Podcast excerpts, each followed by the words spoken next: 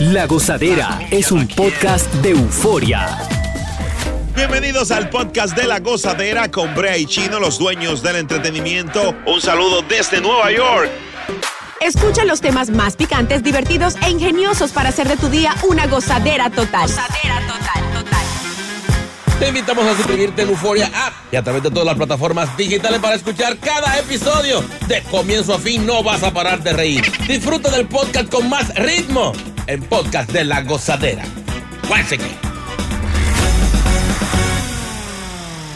Bueno, picante, picante, como piqué la gozadera de la X96.3. Miren quién vuelve, señores. Vuelve el Titanic. Ay, ya. Venga. No, no. Ya no se hundió ya. El otro.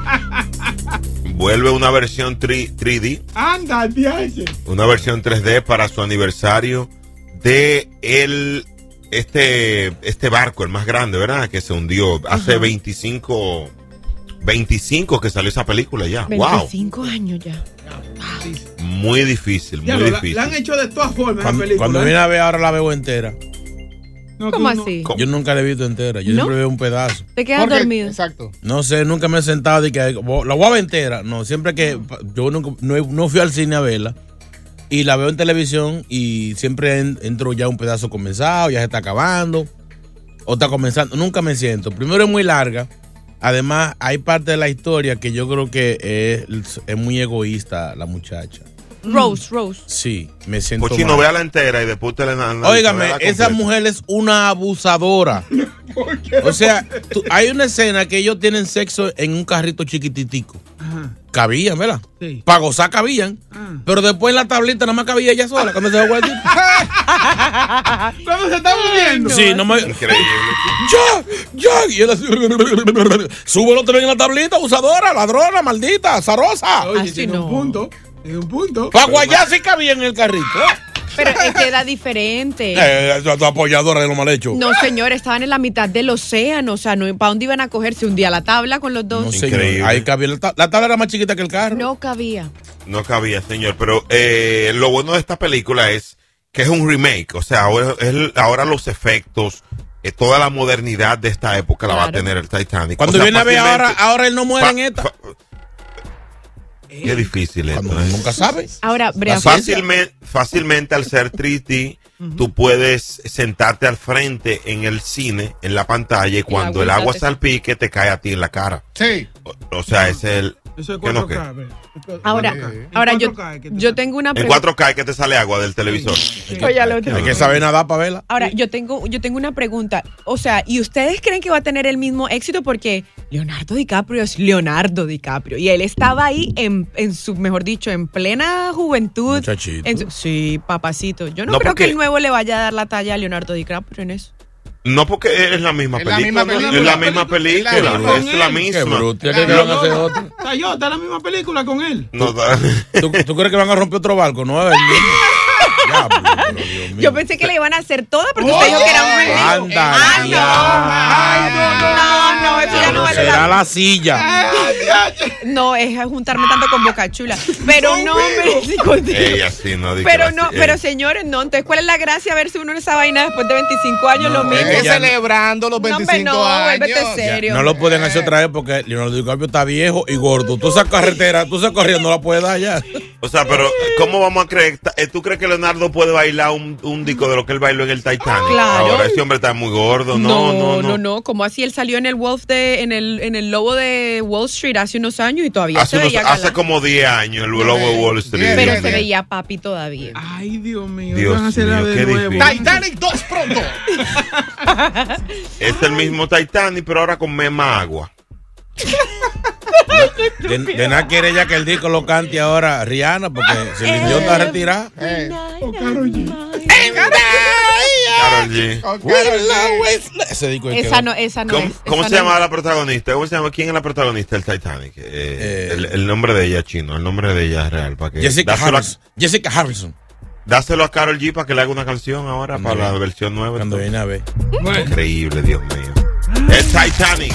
Esto es lo próximo en La Gozadera. Nosotros seguimos hundiendo el aburrimiento desde la X96.3 y La Gozadera. Gracias por estar aquí en La Gozadera, Brea y Kino. Un placer. Eso. Mira, eh, en estos días hemos estado hablando de esta información que surgió y es que más de 30 artistas y productores, sellos discográficos, habrían sido supuestamente demandados por el uso ilegal de los elementos de ritmo dancehall eh, jamaiquino y mejor conocido como, como dembow a nivel global. Eh, nosotros hicimos, quisimos investigar, eh, abrevamos en la fuente y conectamos con el licenciado Edwin Prado, que es un reconocidísimo abogado Ay. de la industria del entertainment. Bienvenido, Edwin. Ey. Bu- buenos días, muy, muy- muchas gracias por invitarme a tu programa. Buenos días. Eh, eh, eh, espero que le sirva de, de aña- tratar de aclarar el problema que existe con esta demanda para que los escu- las escuchas ustedes puedan entender lo que está pasando. Exacto. Claro, aquí usted tiene doble función, si- siempre ha sido abogado de, de artistas de la, del género, pero también me gustaría si eh, quiénes están demandados en esta en esta demanda, quiénes Ahí. están, Bueno, valga la redundancia. Para para corregirte, no son 30, son sí más de 100. ¿Eh? Decir, No relaje, no relaje. entre entre productores, artistas, disqueras, eh, eh, editoras, que son las compañías que administran las canciones para el público, eh, Ay, Dios mío. y, y, y- y compositores. ¿Qué es lo que.? mío. Sí. Tenemos que entender que nuestro género latino urbano, Sí. eh, en sus comienzos, no tenía radiodifusión. Ay, eh, que ese género eh, nació de la calle. Y en la calle, pues no se sigue, en la calle, pues eh, gente pobre en los barrios, en los caseríos, en los residenciales, y, se, y, se, y se cogían ritmos y se cogían eh, de, y tanto en hip hop, en el rap, en el, y hasta en el, en lo que se tornó en el reggaetón, pues se cogían ritmos y se, eh, y no se pedían licencia porque no había un, ni se, ni se vendían los discos, vamos a empezar. Empezaron, claro. eran una industria informal, en cassettes se distribuían, eh, era bien informal. Y en esa, aquellos tiempos, pues sí, ocurrió que se que hubo uno que otro que utilizaban el ritmo de otra gente. Eh, y no se tenían licencia. Y no era un problema porque era tan pequeño el negocio que nadie se fijaba en eso. Eh, Ni las Exacto. multinacionales, nadie se fijaba en eso. El problema es, comienza cuando Daddy Yankee saca Barrio Fino. ay, 2004, Dios ay, mío. El líder. Porque en ese momento nos cogieron en serio como industria. Dijeron, esto es, porque imagínate tú, un momento que no se vendían discos físicos, Claro. porque la piratería con Napster era gigantesca, todavía no se había regulado bien el mercado de, la, de copiar temas y bajar temas en el Internet. De Ares Eh, también, sí. y, y sale Daddy Yankee con Barrio Fino y vende Ya. 4 millones de copias esa físicas. Y ahí se cambió todo. De momento todas las editoras, todo el mundo empezó a mirar. Espérate, Claro. esto no es, esta gente no está en la, en la marquesina, ya, ya esto se convirtió en un negocio global. Claro. Eh, Y de ahí en adelante, pues, eh, los- la, la- yo lo digo porque me tocó vivir eso, vivir, eh, sacar un disco que vendió 4 millones y empezar a organizar lo que era eh, el negocio, Ya. la licencia, esto, lo otro. Eh, porque ahí todo el mundo sacó las garras y de momento todas las- todos los artistas que hacían intercambios eh, eh, por, por- yo tiro en tu disco, tú tiras en el mío y no hacían licencia, no hacían nada de eso y de momento todo el mundo empezó a pedir a organizarse porque llegaron las multinacionales, empezaron a orientar a la gente, las editoras. Anyway, Ay, ¿qué pasa? mío. Vamos al presente. Eh, estos dos productores que ya fallecieron hace tiempo, Sí, sí. ellos registraron registraron unos ritmos y de ese ritmo ellos reclaman en la demanda que se que eh, hicieron unos trabajos derivativos de ese primer eh, de esa primera instrumentación que se registró que era un- un- una canción que era sin letra era simplemente instrumentos Tum, tum, sinteti- tum, tum, tum, tum. sintetizado y eso lo llamaron Fish Market, ese Ay. tema. Y de, y de ahí vino, en un momento dado, vino Chava Ranks y hace un trabajo derivativo que él y ese trabajo derivativo que ellos reclaman, que usó el trabajo que se basó en Fish Market, Mm. lo llamaron, esa ese tema de Chavarrán se, que se llamaba Dembow. Dembow. Edwin, esto está grave, esto está Ay. picante, el público quiere escucharte. Ay. Más preguntas para Edwin aquí en La Gozadera. En cinco minutos sigue el licenciado hablando con nosotros. Ay. Más de este tópico en la X96.3, el ritmo de New York. Sigue escuchando las historias más insólitas y divertidas en el podcast de la gozadera. El podcast más pegado. Aquí está Edwin Prado. Estamos Ajá. hablando de la demanda al, bueno, al género entero, porque son más de 100 ahí. Hasta el que va a salir mañana tiene que estar ahí, Edwin, metido en esta demanda. Licenciado. Pero mira, eh, volviendo al cuento, Ah. eh, lo que quería explicar era que al principio sí exi- existió, pero luego se- el mercado él, se organizó y se obtuvieron licencias para las distintas cosas y se hizo las cosas como Dios manda. O sea, Edwin, eh, eh, ahí mismo, ahí mismo, porque eh, sé que eh, es bien interesante esto. Ahí mismo, para concatenar lo que ellos están exigiendo. Exacto.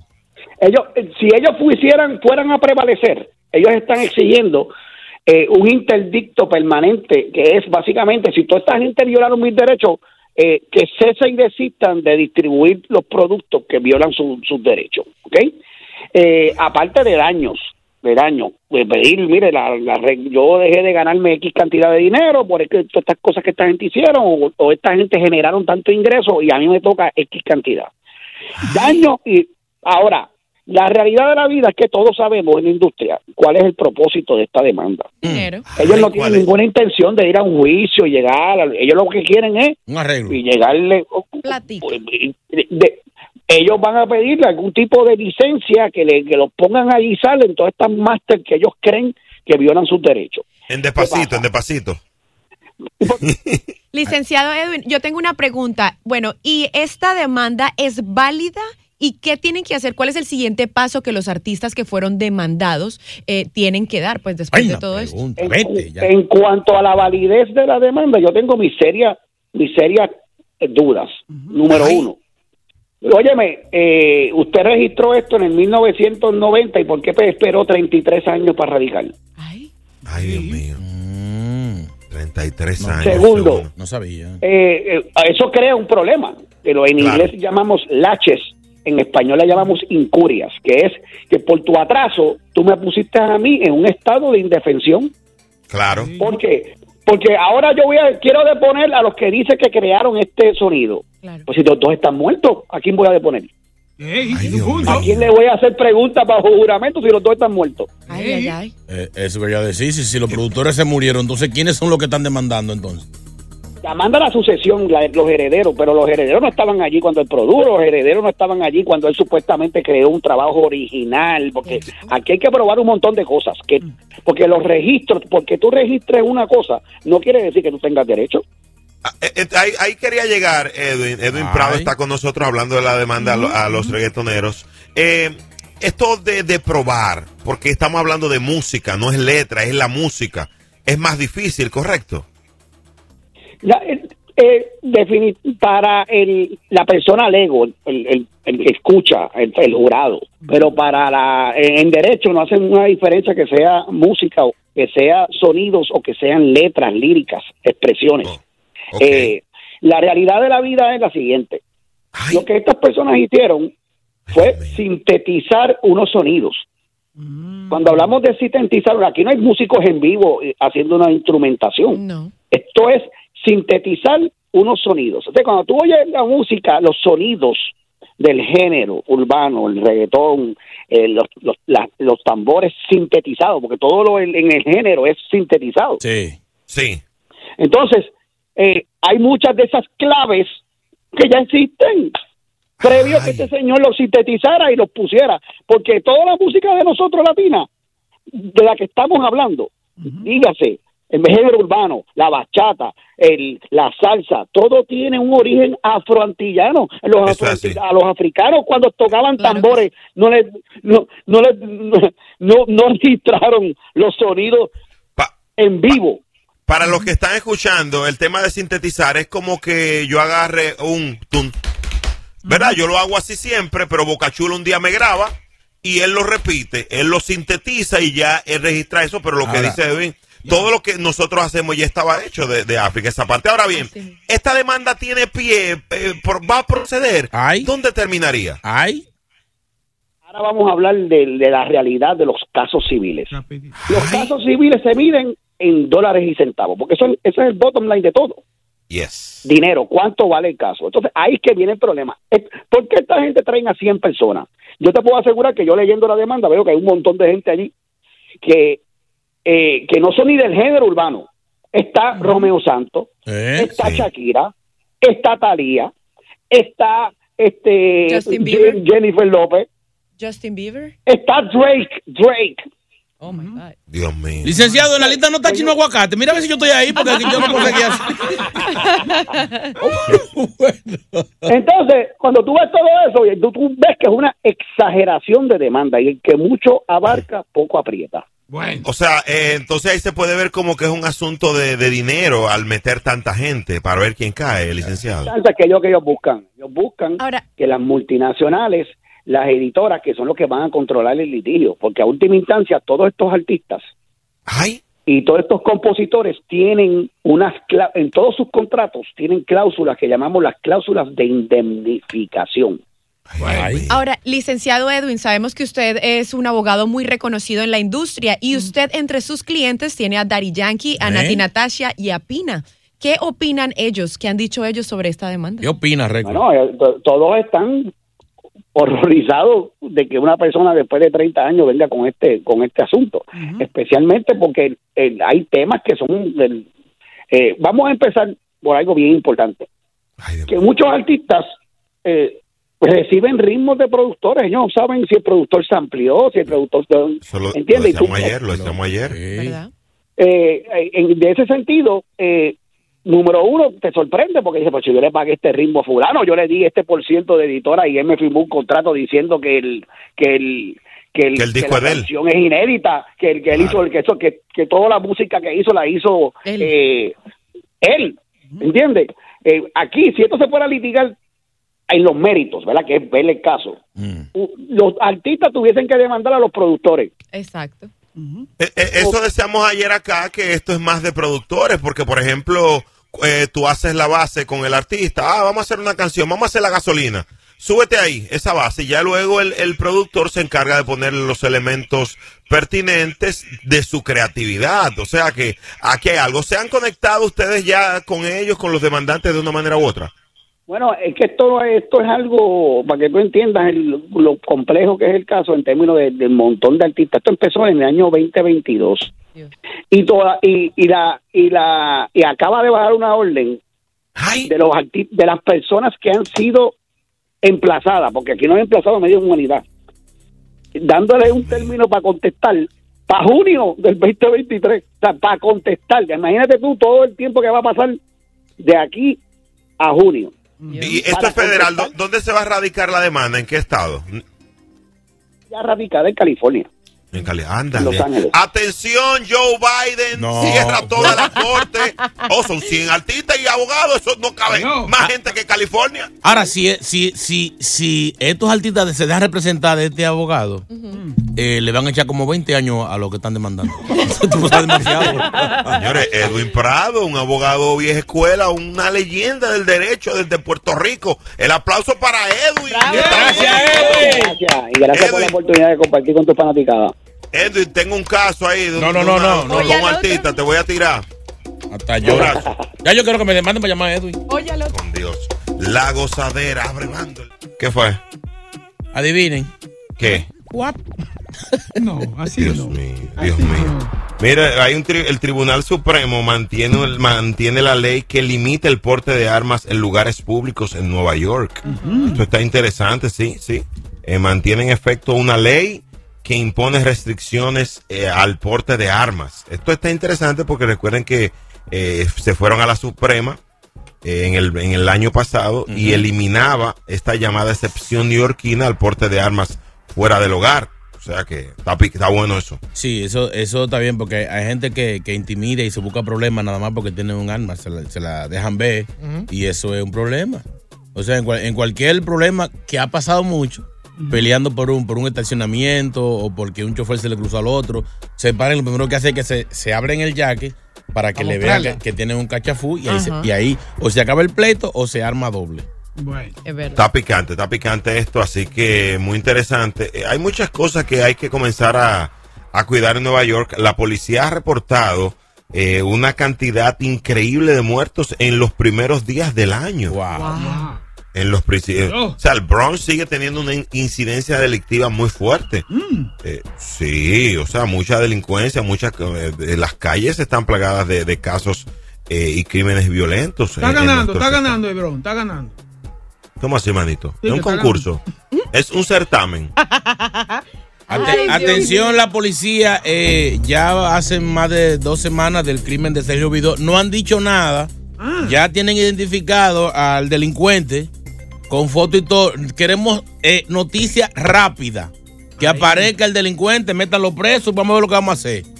Bueno. Ya estamos perdiendo la paciencia. Vamos a esto. Esto no puede quedarse así.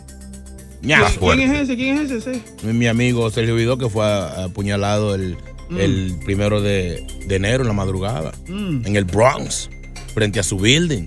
O sea, no puede, esto no puede seguir así. Dios mío. Está fuerte, está fuerte Bueno. eso, de verdad que... Pero explica, eh, Chino, bajo la, bajo la- bajo la circunstancia que fue que murió Sergio Vidó para, ori- para los que no saben, es un ex basquetbolista Sí. eh, de, de origen dominicano que, bueno, tuvo una discusión por un parqueo, su, su esposa o su hija, me parece. no, no, no. eh, eh, lo que están. eh, Pues explique, hermano, pues explique. Una de las versiones es que él, mientras tenía una pequeña discusión con su pareja, eh, su, su pareja, alguien estaba grabando el- la discusión y la mujer fue a reclamarle, mira, eh, ¿qué es lo que tú me estás grabando? Y la señora que estaba grabando le dio con el teléfono por la, por Ay, la cara. ay, ay. la mujer de, de, de Vido empuja a la señora, entonces ahí sale un grupo de gente a defender la señora, entre ellas hombres Dios. armados, y le dieron una puñalada a la señora Wow. por, el, por, por ahí por el estómago. Entonces ahí Vido sale a defender a su esposa y sale el grupo también encima de él y ahí es que le dan una puñalada por el cuello. Wow. Y No. él condujo hasta el hospital con su señora en sala de cirugía, falleció. Dios. O sea, le caen un grupo de gente a una, a una mujer que discutía con otra Unos metidos. y se meten, parece que eran familiares o amigos, no sé, y, y se arma esta trifulca. La policía eh, nunca llegó, llegó al otro día o horas después. Y esta es la hora que no hay arrestado ni es responsable. Wow. Bueno. Ahí hay que hacer Wow. algo. Esto no puede seguir así. Bueno, Está fuerte, señores. Vamos a ver qué pasa. Muy difícil. es difícil. Bueno. Wow, qué difícil esto, ¿eh? Dios. Wow.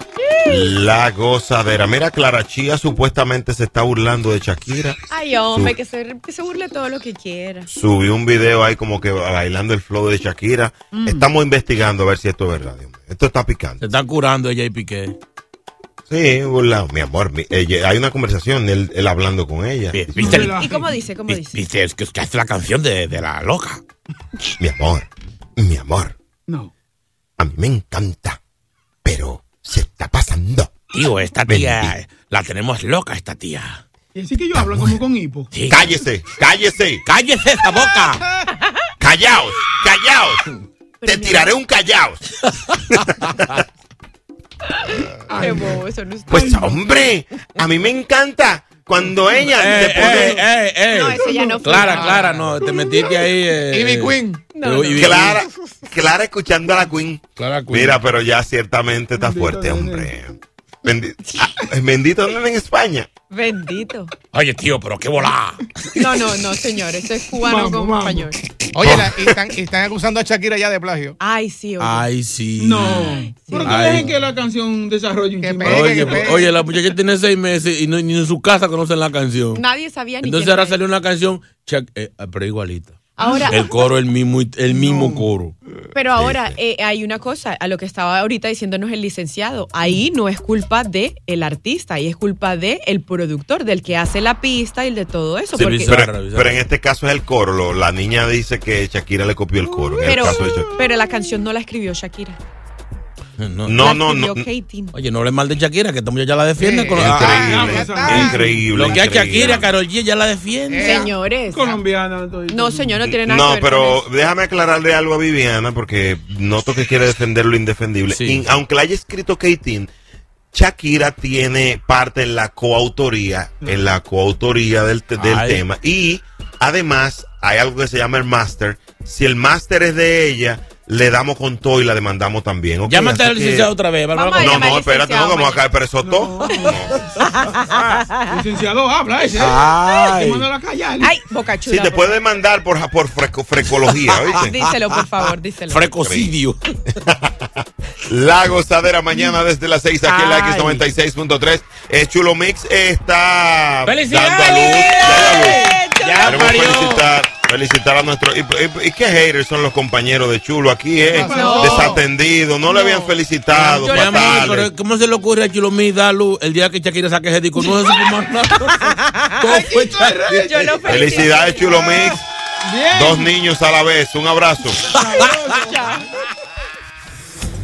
¿Quién dice amén? Llega Evangelina de los Santos al podcast de la gozadera con los chismes más picantes del momento.